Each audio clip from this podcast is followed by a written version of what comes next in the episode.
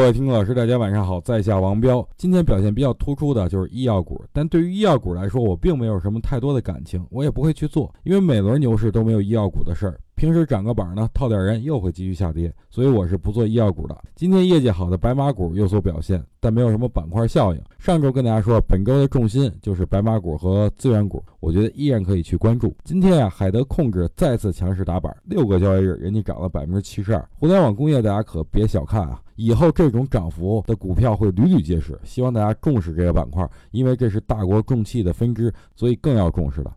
煤炭啊，今天依然没有什么太好的表现，但很多股票已经打到前期低点了。如果能有效支撑的话，我觉得煤炭股会出现短期的反弹。对于近期的行情，我就不多说了，因为我昨天在大国中期量化策略会上已经说得很清楚了，而且未来该如何操作、关注什么，我已经都说了。还没有看的，抓紧把我昨天上传的这个讲座看完，我相信您看完肯定会有恍然大悟的感觉。